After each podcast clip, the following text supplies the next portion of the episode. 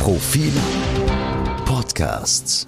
Guten Tag, ich begrüße unsere Hörer und Hörerinnen zum Profil-Podcast mit Michael Brenner.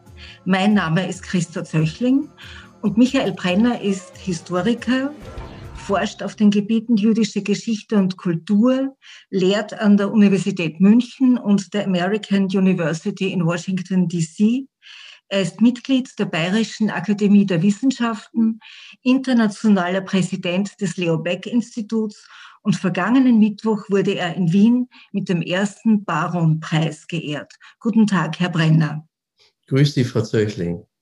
Herr Brenner, der Anlass unseres heutigen Gesprächs ist einerseits natürlich Ihre Ehrung, aber andererseits auch äh, besonders aktuell durch die Situation in Israel. Sie haben vor fünf Jahren ein Buch publiziert, das ich jetzt erst gelesen habe. Es trägt den Titel Traum und Wirklichkeit.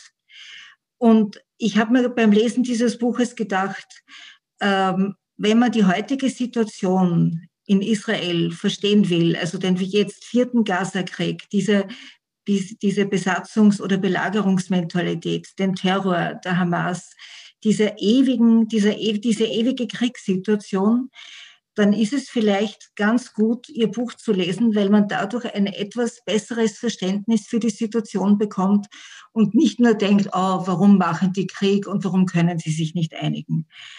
Ähm, und insofern möchte ich mich in, in, der, in diesem heutigen äh, Podcast natürlich auch auf Ihr Buch beziehen, aber es geht natürlich auch darüber hinaus.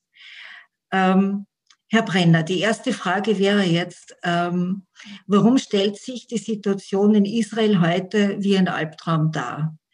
Gibt es dafür historische Gründe oder haben Sie als Historiker dafür äh, Antworten, die aus der Geschichte und der Entwicklung des Staates Israel oder auch seiner Gründung herrühren?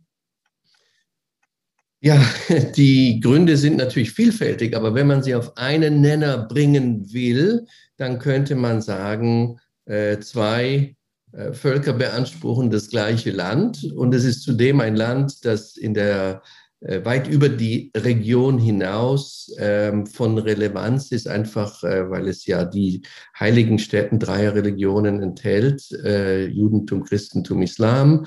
Ähm, und damit ist natürlich schon vorgegeben, dass die Sache nicht ganz so einfach verlief wie sie sich vielleicht die Gründer der zionistischen Bewegung vorgestellt haben. Ich will aber trotzdem äh, anmerken, dass es, ähm, auch wenn sich das nach, den, nach dem letzten äh, Gaza-Krieg wieder so darstellt, äh, dass die Situation vor Ort natürlich nicht kontinuierlich ein Albtraum ist, sondern dass Israel und eigentlich auch äh, die Palästinensergebiete, zumindest in der Westbank, dass dort auch ein normaler Alltag stattfindet äh, und ein Alltag, der oft sehr faszinierend ist und frei von Gewalt. Also der ist nicht von jedem, also ich meine, der Albtraum ist nicht, ist nicht an der Tagesordnung, würde ich sagen, aber es ist natürlich ein Pulverfass, das äh, immer wieder und alle paar Jahre immer wieder einmal explodiert. Man kann es von beiden Seiten sehen. Man kann sagen, äh, es ist ein, ein schrecklicher Konflikt, der nie aufhört. Und man kann sagen, es ist ein Konflikt, bei dem es eigentlich überrascht, dass er nicht mehr explodiert und dass er nicht dauernd äh, Opfer fordert und dass es dann jahrelang wieder Ruhe gibt. Aber natürlich ähm, wird diese Ruhe nur einkehren, wenn es auch eine langfristige Lösung geben wird. Für diese Frage, wie verteilt man das Land äh, auf Juden und Palästinenser?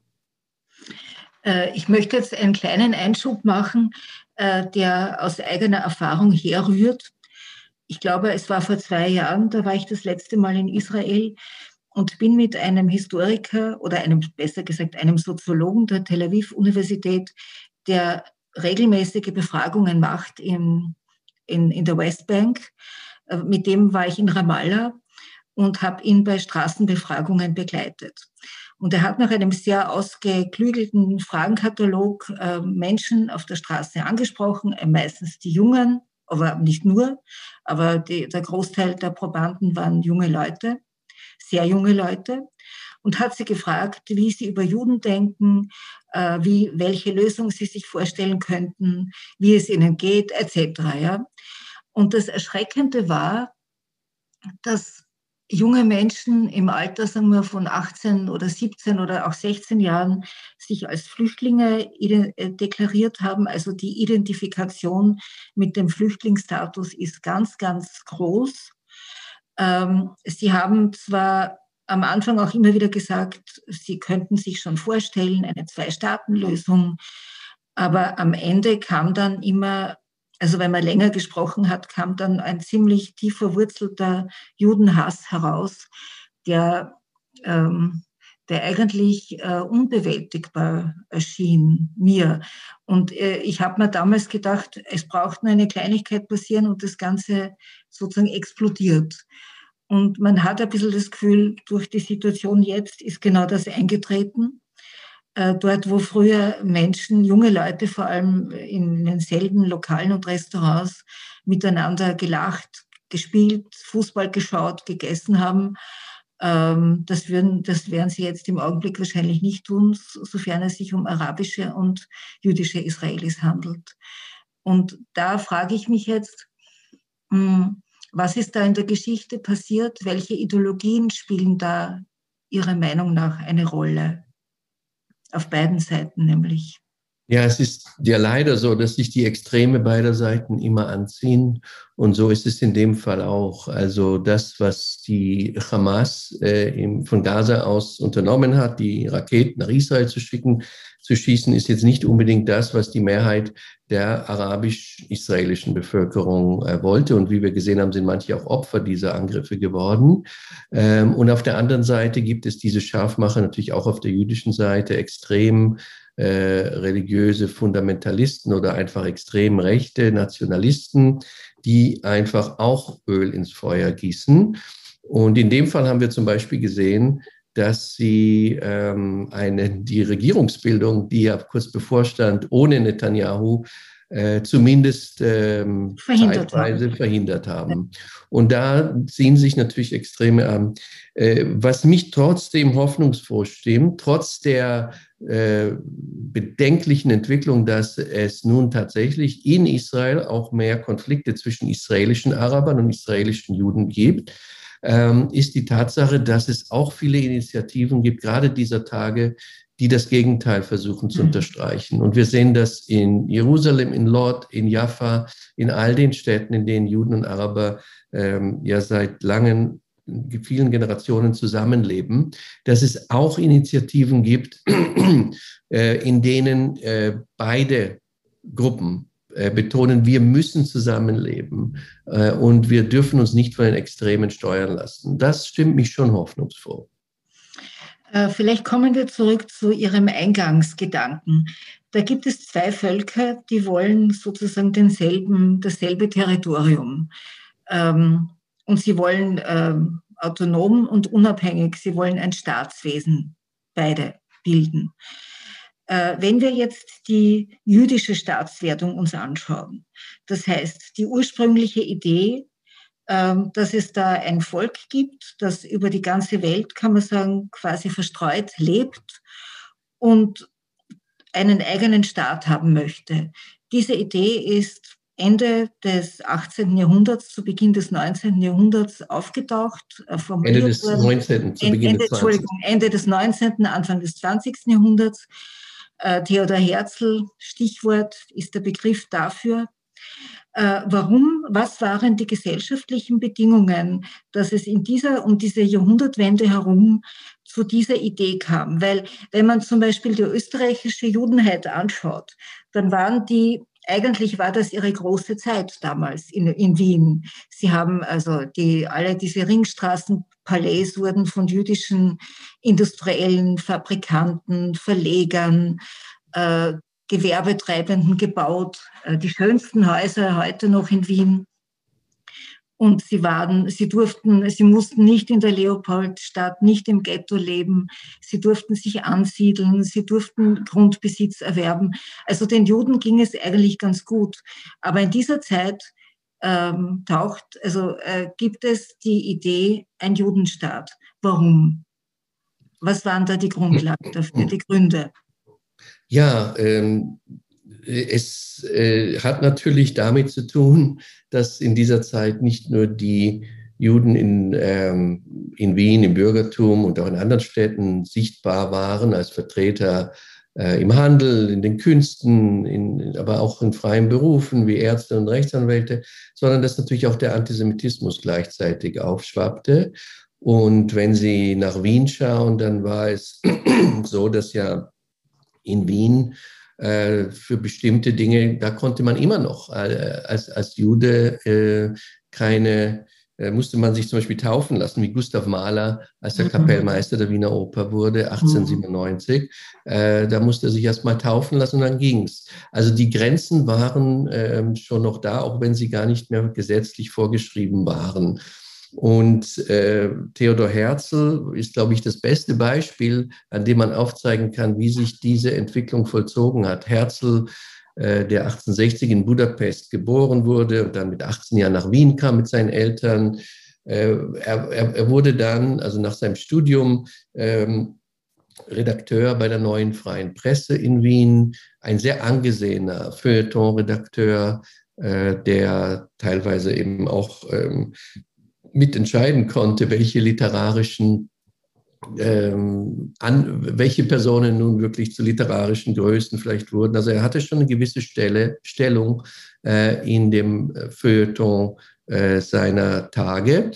Und dieser Theodor Herzl wollte eigentlich nicht sein als ein österreichischer Jude, äh, ein österreichischer deutschsprachiger Schriftsteller. Er hat ja auch Theaterstücke geschrieben, teilweise im Burgtheater aufgeführt wurden und äh, sozusagen ein, ein österreichischer Jude, ein österreichischer Staatsbürger jüdischen Glaubens, wie das damals hieß, ähm, bis er merkte, dass das eigentlich nicht ging, dass der Antisemitismus weiter da war, zum Beispiel durch die Wahl äh, Luegers zum Bürgermeister, der ein ausgesprochener Antisemit war. Äh, der Kaiser weigerte sich auch äh, einige Mal ihn zu ernennen, bis er dann 1897 äh, ernannt wurde zum Bürgermeister. Und äh, Theodor Herzl ähm, schlägt zunächst einmal vor, er schreibt das in einem Tagebuch, dass er alle Wiener Juden in den Stephansdom führen möchte, um sie taufen zu lassen, zumindest die jüngere Generation. Bis er dann merkt, das geht ja gar nicht. Das hilft uns ja gar nicht, weil der Antisemitismus, wie es übrigens jetzt seit kurzem auch heißt, dieses Wort kommt erst äh, aus dem Jahr 1879, der Antisemitismus ist ja nicht mehr durch den Glauben geprägt. Also das, was Gustav Mahler tatsächlich machen konnte, das haben die, die, die rassisch geprägten Antisemiten ja gar nicht mehr, hat ja gar nicht mehr interessiert, ob man jetzt konvertierte oder nicht. Für die lag äh, äh sozusagen die Sünde, wie sie es nannten, im Blut. Und mhm. das konnte man durch Taufe nicht ändern. Äh, und dann kam Herzl eben auf die Idee, dass ähm, man muss eine grundlegende radikale Änderung durchführen. Ähm, nicht nur, weil er in Österreich Antisemitismus sah, er war Zeuge des Dreifußprozesses in Frankreich, bei dem der äh, französisch-jüdische Offizier ähm, Dreifuß äh, fälschlicherweise des Hochverrats angeklagt wurde. Und er merkte, da ging es nicht um eine Person, sondern plötzlich richteten sich die Rufe gegen die Juden.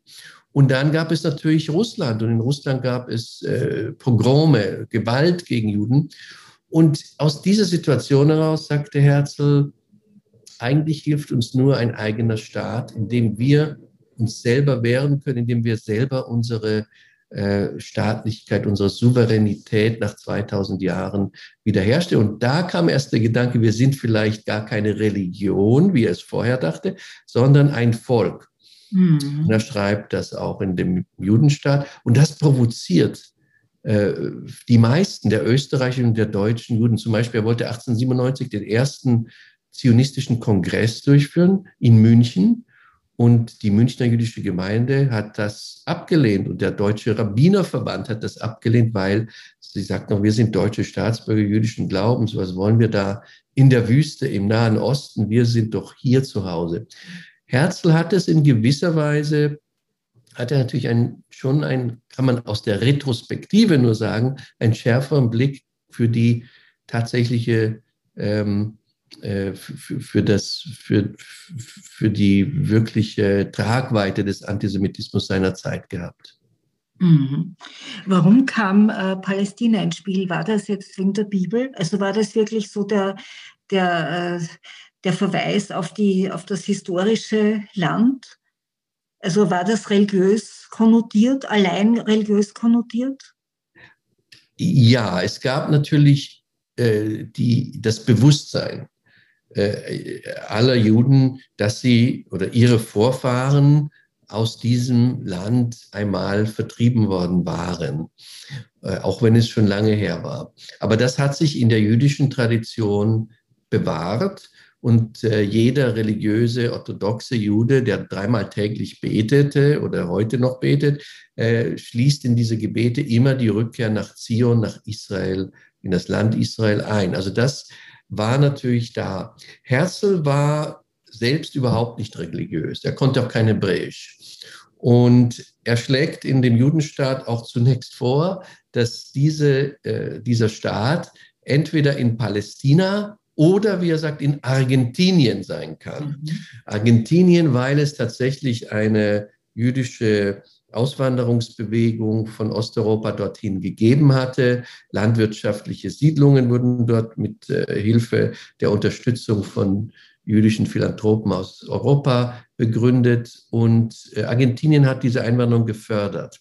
Und später, ein paar Jahre später, kam auch nochmal der Gedanke Uganda auf, denn die britische Regierung hat ein Territorium in britisch-Ostafrika äh, in Aussicht gestellt. Das nannten sie Uganda, ist eigentlich im heutigen Kenia, aber das spielt keine große Rolle. Und Herzl hat auch das in Erwägung gezogen, denn ihm als nicht religiösem Juden ging es ja vor allem um die Sicherheit der Juden vor diesem Antisemitismus in Europa. Aber er merkte dann schon, man kann ja nicht eine rein rationale Lösung an, an, ansteuern, sondern muss auch die Gefühle mitspielen lassen. Und auch wenn vielleicht das Gehirn sagt, ja, ein Judenstaat in Palästina, äh, in Argentinien oder Uganda mag ja vielleicht irgendwie eine Möglichkeit sein. Das Herz der jüdischen Massen, vor allem in Osteuropa, um die es ja ging, spielte mhm. da nicht mit. Also dazu war Palästina zu sehr in die Geschichte der Juden und in ihre, in ihre kollektive Erinnerung eingeschrieben. Mhm. Sie schreiben in, die, in dem ersten Kapitel, wo es darum geht, also so ein, Sie wollen, äh, Juden wollen einen Staat, wollen behandelt werden oder sehen sich in ihrer Sehnsucht als ein Volk wie jedes andere, das auch einen Staat hat. Ähm, jetzt ist aber gleichzeitig diese, die, der zweite Teil dieser Sache ist immer die, ähm, das, was Ihnen ja dann auch von, von, von nationalsozialistischer Seite äh, oder auch heute noch manchmal von einem antisemitischen Gedanken aus vorgeworfen wird, sie wollen ja ein auserwähltes Volk sein. Das heißt, sie ähm, beanspruchen einen Sonderstatus. Äh, woher kam diese Zweiteilung? Einerseits ein Volk wie jedes andere und als solches behandelt werden und andererseits diese auserwählte Geschichte und ein Vorbild zu sein für die Völker der Welt und ein äh, besonders soziales, gerechtes, ähm, harmonisches äh, Miteinander und eine, eine besondere Gesellschaft aufzubauen. Ja, diese, äh, dieser Widerspruch ist schon in die Geschichte des Zionismus etwas eingebaut. Auf der einen Seite äh, gibt es eben, ist, ist der Zionismus eine, ich würde mal sagen, ein Versuch der Normalisierung. Über Jahrhunderte waren die Juden Minderheit und zwar eine oftmals die einzige Minderheit in der christlichen, aber auch muslimischen Gesellschaften. Und ähm, sie, sie wurden oft ausgesondert, auch als Sündenböcke natürlich für alles Mögliche. Und der Zionismus ist angetreten und sagt, wir wollen eigentlich ein Volk wie jedes andere sein, mit einem Staat, wie es die anderen Nationen haben. Es gibt eine ganz nette Anekdote, wo der spätere erste Staatspräsident äh, Israels, Chaim Weizmann, damals Präsident der Zionistischen Weltorganisation, bei, einer, äh, bei einem Afternoon Tea in Oxford von einer äh, britischen nichtjüdischen Dame angesprochen wird und sie sagt zu ihm, ihr Juden, ihr seid ja so ein ganz außergewöhnliches Volk und ihr habt Nobelpreiswinner und ihr habt äh, so viel äh, Schriftsteller und, und, und, und solche Leistungen hervorgebracht. Und er äh, reagiert daraufhin und sagt, ähm, eigentlich wollen wir doch nur sein wie alle anderen. Und sie sagt, äh, ja, ihr, was wollt ihr denn, wie Albanien, sagt sie dann, sein? Und dann sagt der Weizmann, genau, also dann beschreibt nämlich äh, Isaiah Berlin, der Philosoph, diese Situation, sagt, sein Kopf ist wie eine Glühbirne, er hat aufgeleuchtet, sagt, Albanien, das wollen wir sein. Äh, nichts gegen Albanien, äh, aber wofür damals Albanien stand und vielleicht auch heute noch, es kümmert die Welt nicht besonders. Ja. Und das ist es, was Weizmann wollte und was andere Zionisten auch wollten. Sagt, lasst uns doch so sein wie alle anderen, interessiert uns euch doch nicht mehr für uns als alle anderen kann man ja auch heute noch sagen. Der Nahostkonflikt, alle, so viele Millionen Europäer sind äh, selbsternannte Experten und haben irgendeine Meinung zum Nahostkonflikt, aber kaum jemand sagt was zu oder würde sich so äußern, ich weiß nicht, zu Kaschmir oder Tibet oder anderen Konflikten in der Welt. Und das ist es, was die Zionisten wollten. Ein bisschen einfach zu sein wie alle anderen. Aber auf der anderen Seite spielte eben dieses Motiv, das in den Prophetenbüchern auch zum Ausdruck kommt, eine Rolle, äh, eine Leuchte unter oder ein Licht unter den Völkern zu sein. Und das gab es auch. Und David Ben Gurion, der erste Ministerpräsident, hat das auch immer wieder betont und hat gesagt, wir können nicht einfach ein Staat wie jeder andere sein. Dafür ist die jüdische Geschichte äh, zu bedeutend oder hat, hat eine große Rolle in der Menschheitsgeschichte gespielt. Wenn wir jetzt einen kleinen Staat bauen, dann müssen wir irgendwie auch Vorbild sein. Das ist, was Herzl übrigens sehr stark gesagt Also für Herzl, für den die religiösen Motive und auch die Religion in diesem Staat und sogar die jüdische Kultur keine wirklich große Rolle spielen. Er dachte auch nie, dass man da Hebräisch sprechen würde, sondern eher Deutsch und andere europäische Sprachen. Herzl hat immer gedacht, das wird ein Modellstaat, ein das Beste aus ganz Europa holt man sich heraus. Er hat gesagt, wir mhm. bauen englische Internate und französische Opernhäuser und natürlich Wiener Kaffeehäuser und all das äh, wird dann äh, der Welt zeigen, dass es eine ideale Gesellschaft geben kann. Also war schon Utopist in, in dieser mhm. Hinsicht. Und diese zwei Dinge zusammenzubringen, ist natürlich sehr schwer. Die Utopie von Theodor Herzl haben Sie auch in Ihrem Buch in einem Kapitel äh, beschrieben. Äh, dieses Kapitel heißt der Sieben-Stunden-Tag. Können Sie uns da ein bisschen, also die Sieben-Stunden-Gesellschaft, glaube ich, so heißt. Können Sie da ein bisschen was erzählen davon? Ja, das ist, äh, denke ich, ganz typisch für das, was Herzl vorhatte.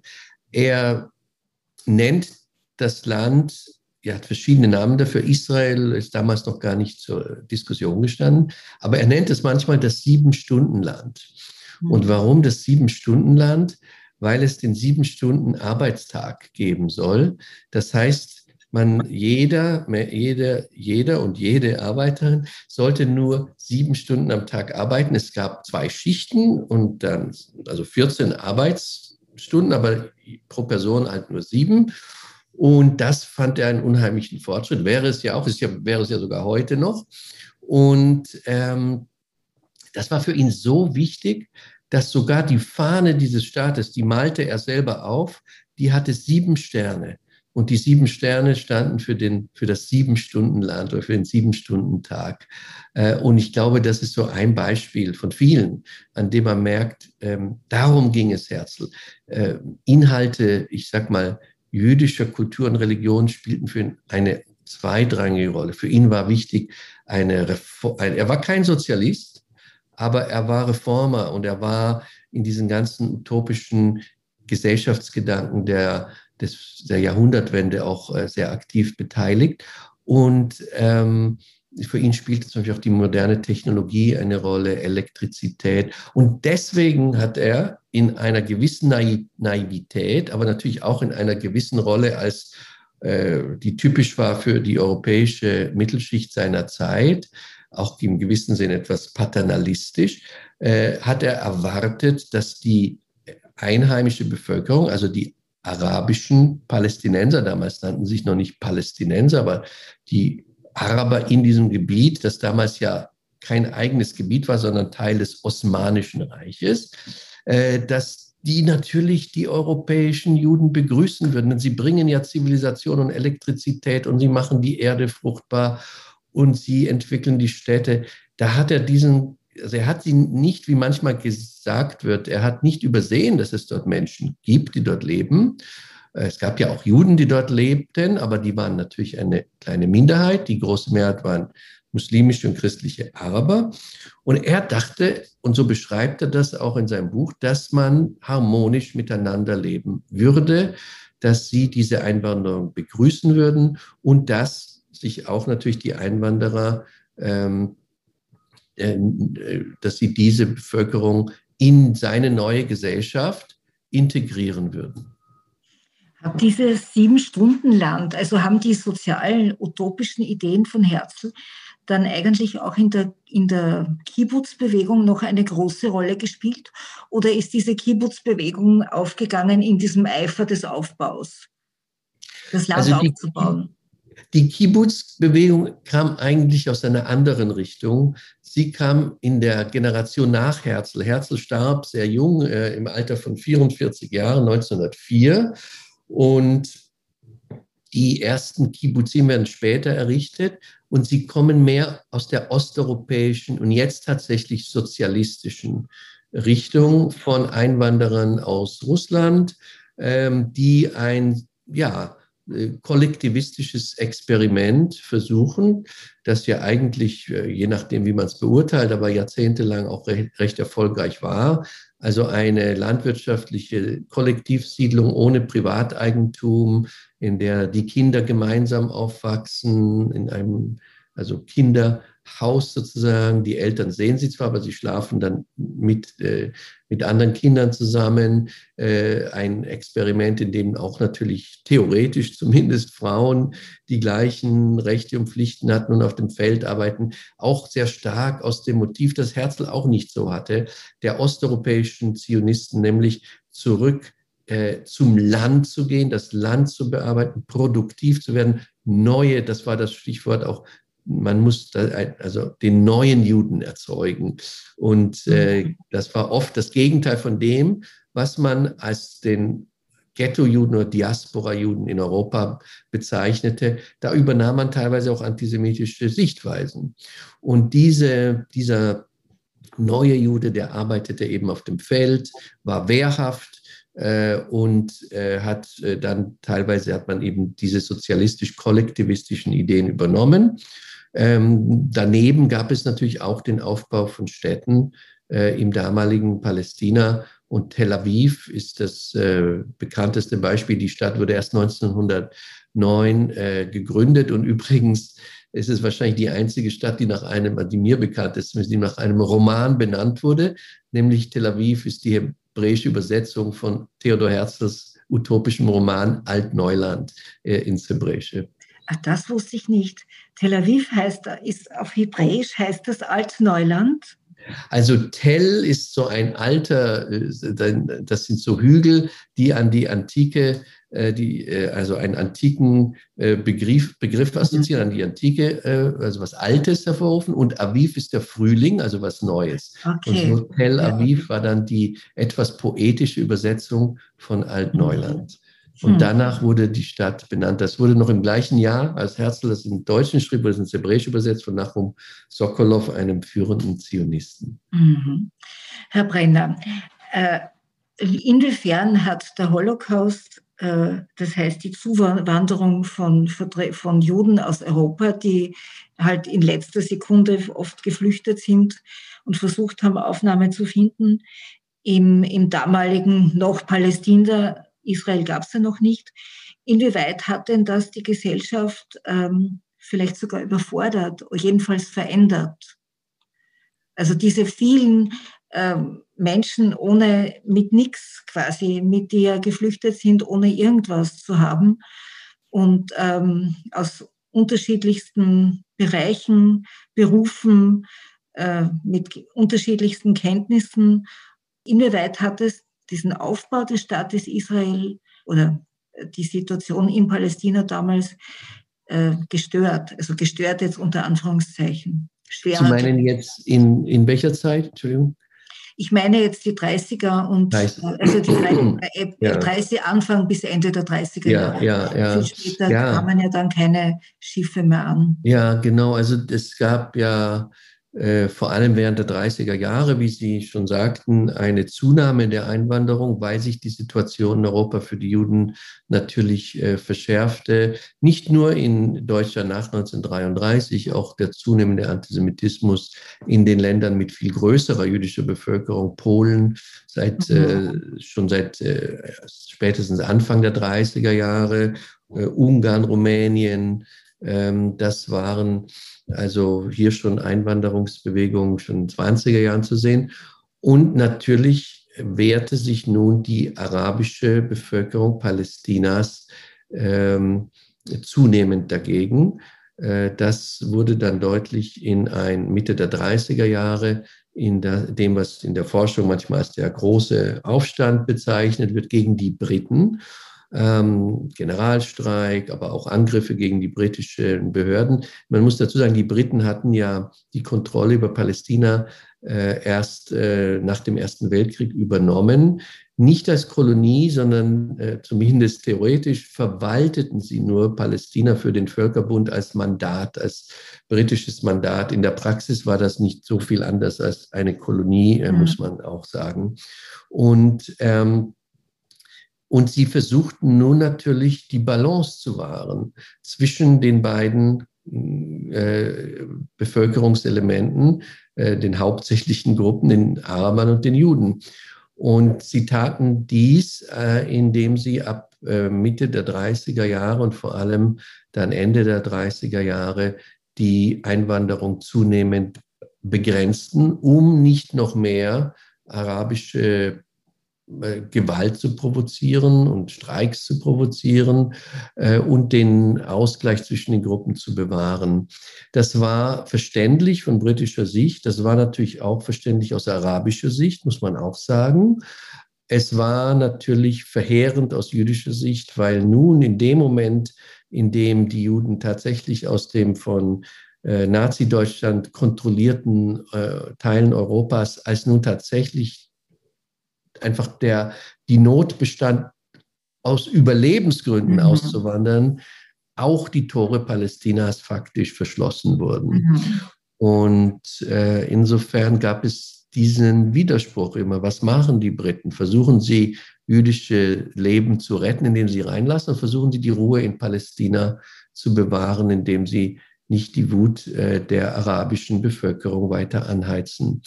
Äh, sie haben sich für das Zweite entschieden und äh, das bedeutete zunächst einmal etwas Ruhe in Palästina. Und sie wussten natürlich, mit Beginn des Zweiten Weltkrieges hatten die Juden ja auch gar keine Wahl, egal was die Briten machten. Die Juden waren auf der Seite der Briten, weil sie konnten ja nicht auf der Seite Nazi-Deutschlands sein. Aber die Araber musste man ja erst auf ihre Seite gewinnen. Mhm die nationale Heimstätte für Juden, das ist ja, das ist ja auch eine, ein, eine Prämisse, die, die heute noch gilt. Jeder Jude auf der ganzen Welt oder jede Jüdin hat das Recht, in Israel eine Heimstätte zu finden. Aber die Frage ist, wer ist eigentlich Jude? Hm. Das ist ja eine große hm. Debatte. Ähm, also das ist ja eine philosophisch, theologisch, äh, ja, das ist eine, das ist gar nicht so einfach zu beantworten, oder? Das ist in der Tat heute gar nicht einfach zu beantworten. Äh, es war in der Vergangenheit wohl leichter, denn in der Regel gab es im traditionellen Judentum zwei Kriterien. Einmal das Kind einer jüdischen Mutter, äh, immer die Mutter, die zählt, nicht der Vater, oder jemand, der zum Judentum konvertiert. Heute ist die Situation schon äh, komplizierter. Und deswegen gibt es in Israel auch immer wieder diese Debatten, weil in Israel das keine rein religiös-theologische Frage ist, sondern eine Frage, wie Sie schon sagten, des Staatsbürgerrechts. Jeder Jude, jede Jüdin hat das Recht auf den israelischen Pass, auf die Staatsbürgerschaft. Da gab es, und ich versuche das in meinem Buch ja anhand einiger Beispiele darzustellen, äh, zum Beispiel in den 50er Jahren einen interessanten Fall, einen Oswald Rufeisen, der während des Zweiten Weltkriegs ähm, als polnischer Jude äh, anderen Juden ähm, durch falsche Papiere und andere Sachen vielen Menschen das Leben gerettet hatte, äh, dann selbst gerettet wurde im, im Schoß der katholischen Kirche und zum Katholizismus konvertierte und als Bruder Daniel in den 50er Jahren nach Israel aufgrund dieses sogenannten Rückkehrgesetzes auswandern wollte. Nun war er natürlich katholisch, aber er sagte, ich bin jüdischer Nationalität. Und nun ging die ganze Geschichte bis zum obersten Gerichtshof. Und der oberste Gerichtshof entschied, wer zum einer anderen Religion konvertiert, der verliert sozusagen auch den Anspruch auf jüdische Nationalität. Es gab auch da Diskussionen, auch abweichende Meinungen unter den Richtern. Und irgendwann hat man dann diese versucht etwas weiter zu definieren.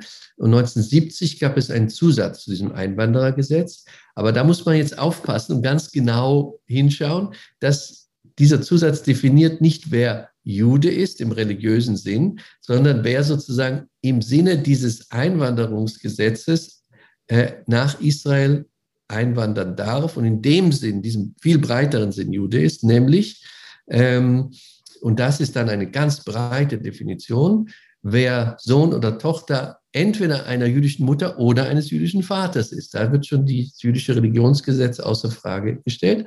Und dann auch eben wer ähm, äh, nur einen jüdischen Großelternteil hat oder verheiratet ist mit jemand, der zum Beispiel einen jüdischen Großvater hat. Also das ist natürlich ein viel weiterer Personenkreis. Aber all diese Personen haben das Recht, nach Israel einzuwandern, auch wenn sie vom Rabbinat nicht unbedingt als Juden anerkannt werden. Aber heute wird das Ganze noch komplizierter, weil es natürlich außer dem orthodoxen Judentum, das in Israel einen gewissen Monopolanspruch hat, ja auch äh, die Reformbewegung gibt und das sogenannte konservative Judentum in Amerika. Und die werden alle nicht offiziell anerkannt in Israel. Also wer jetzt bei einem nicht-orthodoxen Rabbiner übertritt, hat der jetzt das Recht oder hat er nicht das Recht, als Jude nach Israel einzuwandern? Und äh, um nur noch ein Beispiel zu nennen, wie komplex heute das Ganze ist. Es gibt heute in ganz vielen Teilen der Welt, in Nigeria und in Indien und in Südamerika äh, Menschen, die sagen, wir sind Nachkömmlinge, ähm, Nachkommen von, von den sogenannten verlorenen biblischen Stämmen. Und damit sind wir auch Juden. Äh, es gibt wahrscheinlich mehr Menschen heute, die das für sich in Anspruch nehmen, als es offiziell Juden in der Welt gibt. Also das ist schon eine bedeutende Bewegung. Und manche von denen sagen, naja, dann haben wir auch Anspruch, nach Israel auszuwandern. Und, und wer entscheidet das jetzt? Im Prinzip ist es dann das Oberrabbinat in Israel, das entscheidet, äh, sind die jetzt Juden oder nicht? Und wenn das entscheidet ja, dann müsste der Staat Israel sie auch aufnehmen.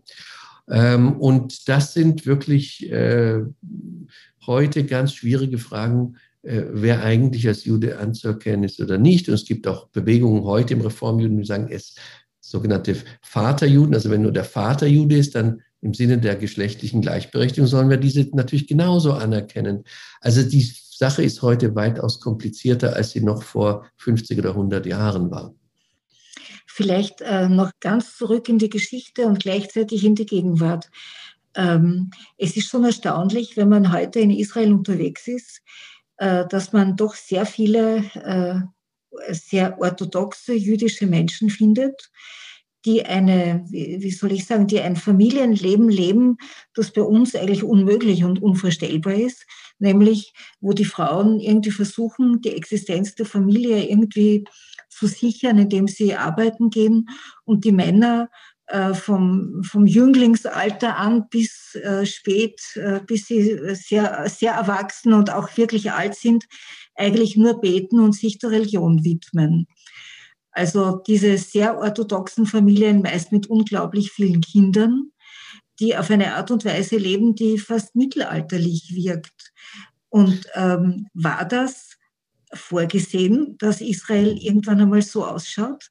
Hat das ja, es ist interessant. prognostiziert? Es ist interessant, wenn Sie sagen, mittelalterlich wirkt, denn äh, es ist eigentlich ein modernes Phänomen. Im Mittelalter mussten mhm. nämlich auch die orthodoxen Männer arbeiten mhm. und auch im 19. Jahrhundert und auch in New York wo es ja noch eine große Ultra, ich sag mal jetzt ultraorthodox, immer so schwierig, die einzustufen. Ja. Es gibt ja auch eine ganz andere, sehr moderne orthodoxe jüdische Gemeinschaft. Ähm, diese Haredim oder Haredim, wie sie sich nennen, oder Ultraorthodoxen, wie wir sie manchmal nennen, äh, das ist eigentlich was sehr Modernes, was der Staat Israel letztlich ermöglicht, indem er dieser Gruppe ähm, alle möglichen äh, Zuschüsse zukommen lässt, sowohl für die Erziehung, aber auch eben äh, für die, also nicht nur Erziehung der Kinder, sondern auch für das Studium, was ja das größte Ideal in dieser Gemeinde ist, ein Leben lang zu studieren, also natürlich die religiösen Quellen zu studieren. Ähm, und das hat auch wieder politische Gründe, weil immer wieder ultraorthodoxe Parteien, wir sehen es ja jetzt gerade auch, mhm. gebraucht werden, um diese ganz schwierigen Koalitionsverhandlungen in Israel zu führen, wo es so viele politische Parteien gibt. Und diese kleinen ultraorthodoxen Parteien sind dann oft ausschlaggebend. Da muss man eben Zugeständnisse machen. Und äh, das hat zwei Dinge zur Folge. Einmal, dass viele der ultraorthodoxen Männer, aber auch Frauen, nicht arbeiten müssen. Äh, sie leben oft nur also auch oft unter der Armutsgrenze oder knapp darüber, dass die ärmsten Elemente gemeinsam mit der arabischen Bevölkerung sind die ultraorthodoxen Juden, die absolut ärmsten Bevölkerungsschichten. Aber das ist für sie auch in Ordnung so, solange sie studieren können. Und das Zweite ist, dass sie dadurch eine so hohe Kinderzahl haben, wie sie es auch in der Vergangenheit nicht hatten, in Polen früher mhm. oder wann das so.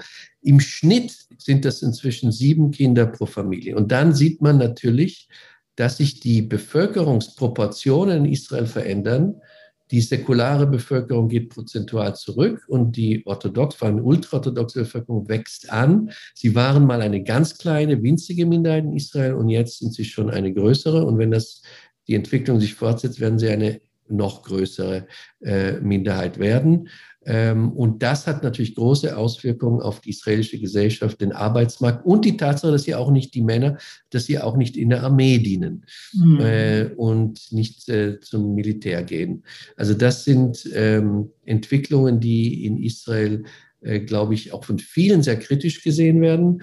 Man sieht schon Gegenbewegungen. Man sieht auch, dass inzwischen die Tendenz von Männern und Frauen in den Arbeitsmarkt zu gehen, unter der Bevölkerung größer wird und die Kinderzahl wieder etwas zurückgeht.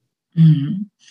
Äh, in diesem, ich glaube, das wird ja auch dann vielleicht politische Auswirkungen haben, weil diese, diese Gruppe, sofern sie zu Wahlen geht, ja dann auch quasi äh, die Parteien stärkt, die sehr äh, ultraorthodox agieren und die damit auch wiederum vermutlich ein, ein heiliges Israel, ein Eretz Israel, ein, ein, ein ähm, also die, die Siedlungspolitik unterstützen. Äh, und das wiederum bringt ja wahrscheinlich die Möglichkeiten einer Zwei-Staaten-Lösung wieder ins Hintertreffen. Jetzt würde mich, Herr, Herr Brenner, von Ihnen interessieren, wissen Sie, wann die Zwei-Staaten-Lösung als erstes aufgetaucht ist, also historisch aufgetaucht ist? Ja, die Zwei-Staaten-Lösung ist, äh, ist zunächst aufgetaucht im Jahre 1936, 37, äh, als eine Kommission von den Briten nach Palästina gesendet wurde, die sogenannte Peel-Kommission unter dem Lord Peel. Und äh, das Ergebnis dieses Berichts, den die Kommission geschickt hat, war, wir müssen dieses Palästina aufteilen. Wenn man es genau nimmt, war es eine Drei-Staaten-Lösung. Mhm. Es war sozusagen ein jüdischer Staat, ein arabischer Staat und eine äh, Zone, die damals noch britisch bleiben sollte, Jerusalem und ein Streifen zum Meer um Jaffa. Und das äh, war der erste Teilungsplan. Äh, der zweite Teilungsplan kam dann durch die Vereinigten, Vereinten Nationen zustande. Im Jahr 1947 wurde ja die Teilung Palästinas von der UN beschlossen, auch von der zionistischen Führung angenommen, aber von den arabischen Staaten mhm. abgelehnt. Äh, das äh, hätte vielleicht, das kann man natürlich alles nur im Nachhinein wissen, hätte vielleicht schon die Lösung gebracht, die wir heute suchen und eine Zwei-Staaten-Lösung gebracht. Aber es war nun einfach so, dass sie von arabischer Seite abgelehnt wurde, obwohl es ein kleinerer jüdischer Staat vorgesehen war, als der, den, den es dann ab 19, nach dem Unabhängigkeitskrieg ja. 1948, 49 gab. Ähm, das waren also die frühesten Versuche der Zwei-Staaten-Lösung, die ja bis heute trotz aller, ich würde mal sagen, Grabreden immer noch ähm, eine Lösung ist, die auf dem Tisch steht und äh, um ganz ehrlich zu sein, eine bessere Lösung, trotz aller Probleme der Zwei-Staaten-Lösung, habe ich bisher auch noch nicht gehört. Mhm. Ja, vor allem, wenn man sich, wenn man sich überlegt, dass das alles in einem einzelnen, also in einem Staat äh, stattfinden soll mit all diesen Auseinandersetzungen und, und religiösen Symbolen und, ähm, und auch wahrscheinlich äh, großen Feindschaften in, in relevanten Bereichen der Gesellschaft ist es schwer vorzustellen. Da scheint eine Zwei-Staaten-Lösung in der Tat die leichtere Variante zu sein. Aber Herr Brenner, äh, wir kommen jetzt schon ein bisschen zum Ende hin. Äh, wenn, wenn man ähm, wenn man sich heute die politischen Parteien in Israel anschaut, jetzt nicht jede einzelne, es gibt ja richtig kleine und Splitterparteien auch, aber so die großen Lager, haben die historische Wurzeln in den utopischen Vorstellungen, die es in den 20er und 30er Jahren gab. Mhm. Also Sie haben historische Vorstellungen, ich will sagen, nicht in den utopischen Wurzeln, sondern in der tatsächlichen Gesellschaft äh, Palästinas, im sogenannten Yishuv, der jüdischen Gemeinschaft, die ja ständig anwuchs in den 20er und 30er Jahren in Palästina. Äh, und sie haben auch Wurzeln sogar in Europa, äh, vor allem in Polen der Zwischenkriegszeit, wo es ja mit über drei Millionen äh, Juden die größte jüdische Gemeinschaft damals der Welt gab und auch dort verschiedene politische Parteien und eben auch verschiedene zionistische politische Parteien. Ich würde mal sagen, damals hat sich in den 20er und 30er Jahren sowohl in Osteuropa wie in Palästina selber die Parteienlandschaft herausgebildet, die bis heute Israel prägt, mit vier großen Blöcken. Der eine Block, damals war der mit Abstand größte und mit vielen Absplitterungen nochmal, war der sozialistisch-zionistische Block. Also all diese Parteien, die zionistische Sozialisten oder Sozialdemokraten waren. Dann die sogenannten, sie nannten sich damals Revisionisten, das sind die Vorgänger der Likud-Partei heute von äh, Premierminister Netanyahu, äh, die also bürgerlich und eher rechtsgerichtet waren politisch. Äh, und dann die religiösen Zionisten, also das, was wir dann auch als nationalreligiöse bezeichnet haben, die orthodox waren, aber auch Zionisten waren, in dem Sinn also auch die moderne Orthodoxie verkörperten und als äh, weiterhin die Ultraorthodoxie, ähm, das heißt diejenigen, die äh, sich auch politisch firmierten, auch teilweise im Heiligen Land leben wollten, aber keine Zionisten waren. Mhm. Und bis heute sind die ultraorthodoxen Parteien in Israel, ähm, das sind auch nicht die großen Vertreter im Übrigen der Siedlungen, das sind eher die zionistischen äh, Orthodoxen heute, nicht die ultraorthodoxen, so die man so sieht, in schwarz angezogen, traditionell, mhm. die sind Viele von denen sind überhaupt keine Zionisten und könnten sich genauso gut vorstellen, unter arabischer Herrschaft zu leben, obwohl sich das auch sehr stark verändert hat und heute die Affinität zum Zionismus viel größer ist als damals. Und dann kann man noch hinzufügen, gab es vielleicht so ein mittleres Lager der Liberalen, um damals den führenden Kopf der zionistischen Bewegung, äh, Chaim Weizmann. Und mhm. das sind so die großen politischen Blöcke, wie sie bis heute die israelische Parteienlandschaft äh, prägen. Und können Sie einschätzen oder haben Sie da, können Sie sagen, welches dieser Lager ähm, vielversprechendsten ist in Bezug auf den Frieden? Ja, das ist leider das Lager, das am meisten zusammengeschrumpft ist, nämlich die israelische ja, Linke. Ja. Äh, die israelische Linke ist heute eine doch sehr äh, kleine Gruppe. Die Arbeiterpartei war ja jahrzehntelang die regierende Partei in Israel von die ersten drei Jahrzehnte von 1948 bis 1977. Äh, dann gab es den politischen Erdrutsch mit dem Sieg von Menachem Begin und der rechtsgerichteten Likud-Partei. Und seitdem äh, gab es zwar auch mal wieder kurzzeitig mehr linksgerichtete Regierungen, ähm, aber im Prinzip ist die Mehrheit der Wähler in Israel ist mittlerweile äh, doch äh, deutlich rechts der Mitte, wenn man die Religiösen dazu rechnet. Äh, sie sind nur unter sich auch, also es ist auch sehr schwierig, mit diesen Begriffen rechts und links aus dem europäischen mhm. Lager in Israel zu tieren. Es gibt ja große Unterschiede. Da gibt es eine rechtsgerichtete Partei um den früheren Außenminister Avigdor Liebermann, die wie, also virulent antireligiös ist, prosäkular und in keine Koalition mit den Orthodoxen will. Äh, dann gibt es ähm, eben eine Absplitterung der Likud-Partei von Netanyahu, weil sie Netanyahu äh, nicht nochmal als mhm. Premierminister sehen wollen. Ähm, also so gibt es äh, ganz viele Möglichkeiten bei so vielen Parteien in Israel, vielleicht tatsächlich eine Koalition zu bauen, die jetzt nicht rechts oder links ist und zum Beispiel anti-Netanyahu oder anti-orthodoxe. Äh, das sind alles Möglichkeiten, äh, die, die sehr schwer vorzukalkulieren sind angesichts der Vielzahl von Splitterparteien. Herr Brenner, ich stelle Ihnen jetzt noch eine Frage, eine letzte, und ich weiß, da frage ich Sie jetzt wirklich als ein Kenner Israels und nicht so sehr als Historiker. Äh, haben Sie eine Vermutung, warum die israelische Linke, also die, ja, die israelische Linke so geschrumpft ist und so geschwächt wurde? Also liegt es daran, dass, sie, dass die Friedensbemühungen einfach so zum Scheitern, äh, so gescheitert sind, dass niemand mehr daran glaubt? Oder, oder waren es eigene Fehler? Waren es sektiererische Haltungen? Also was könnte es gewesen sein, dass diese Bewegung, die ja auch einmal so viele, auch Schriftsteller, Künstler, Intellektuelle ähm, beinhaltet hat, dass die jetzt kaum noch zu hören ist?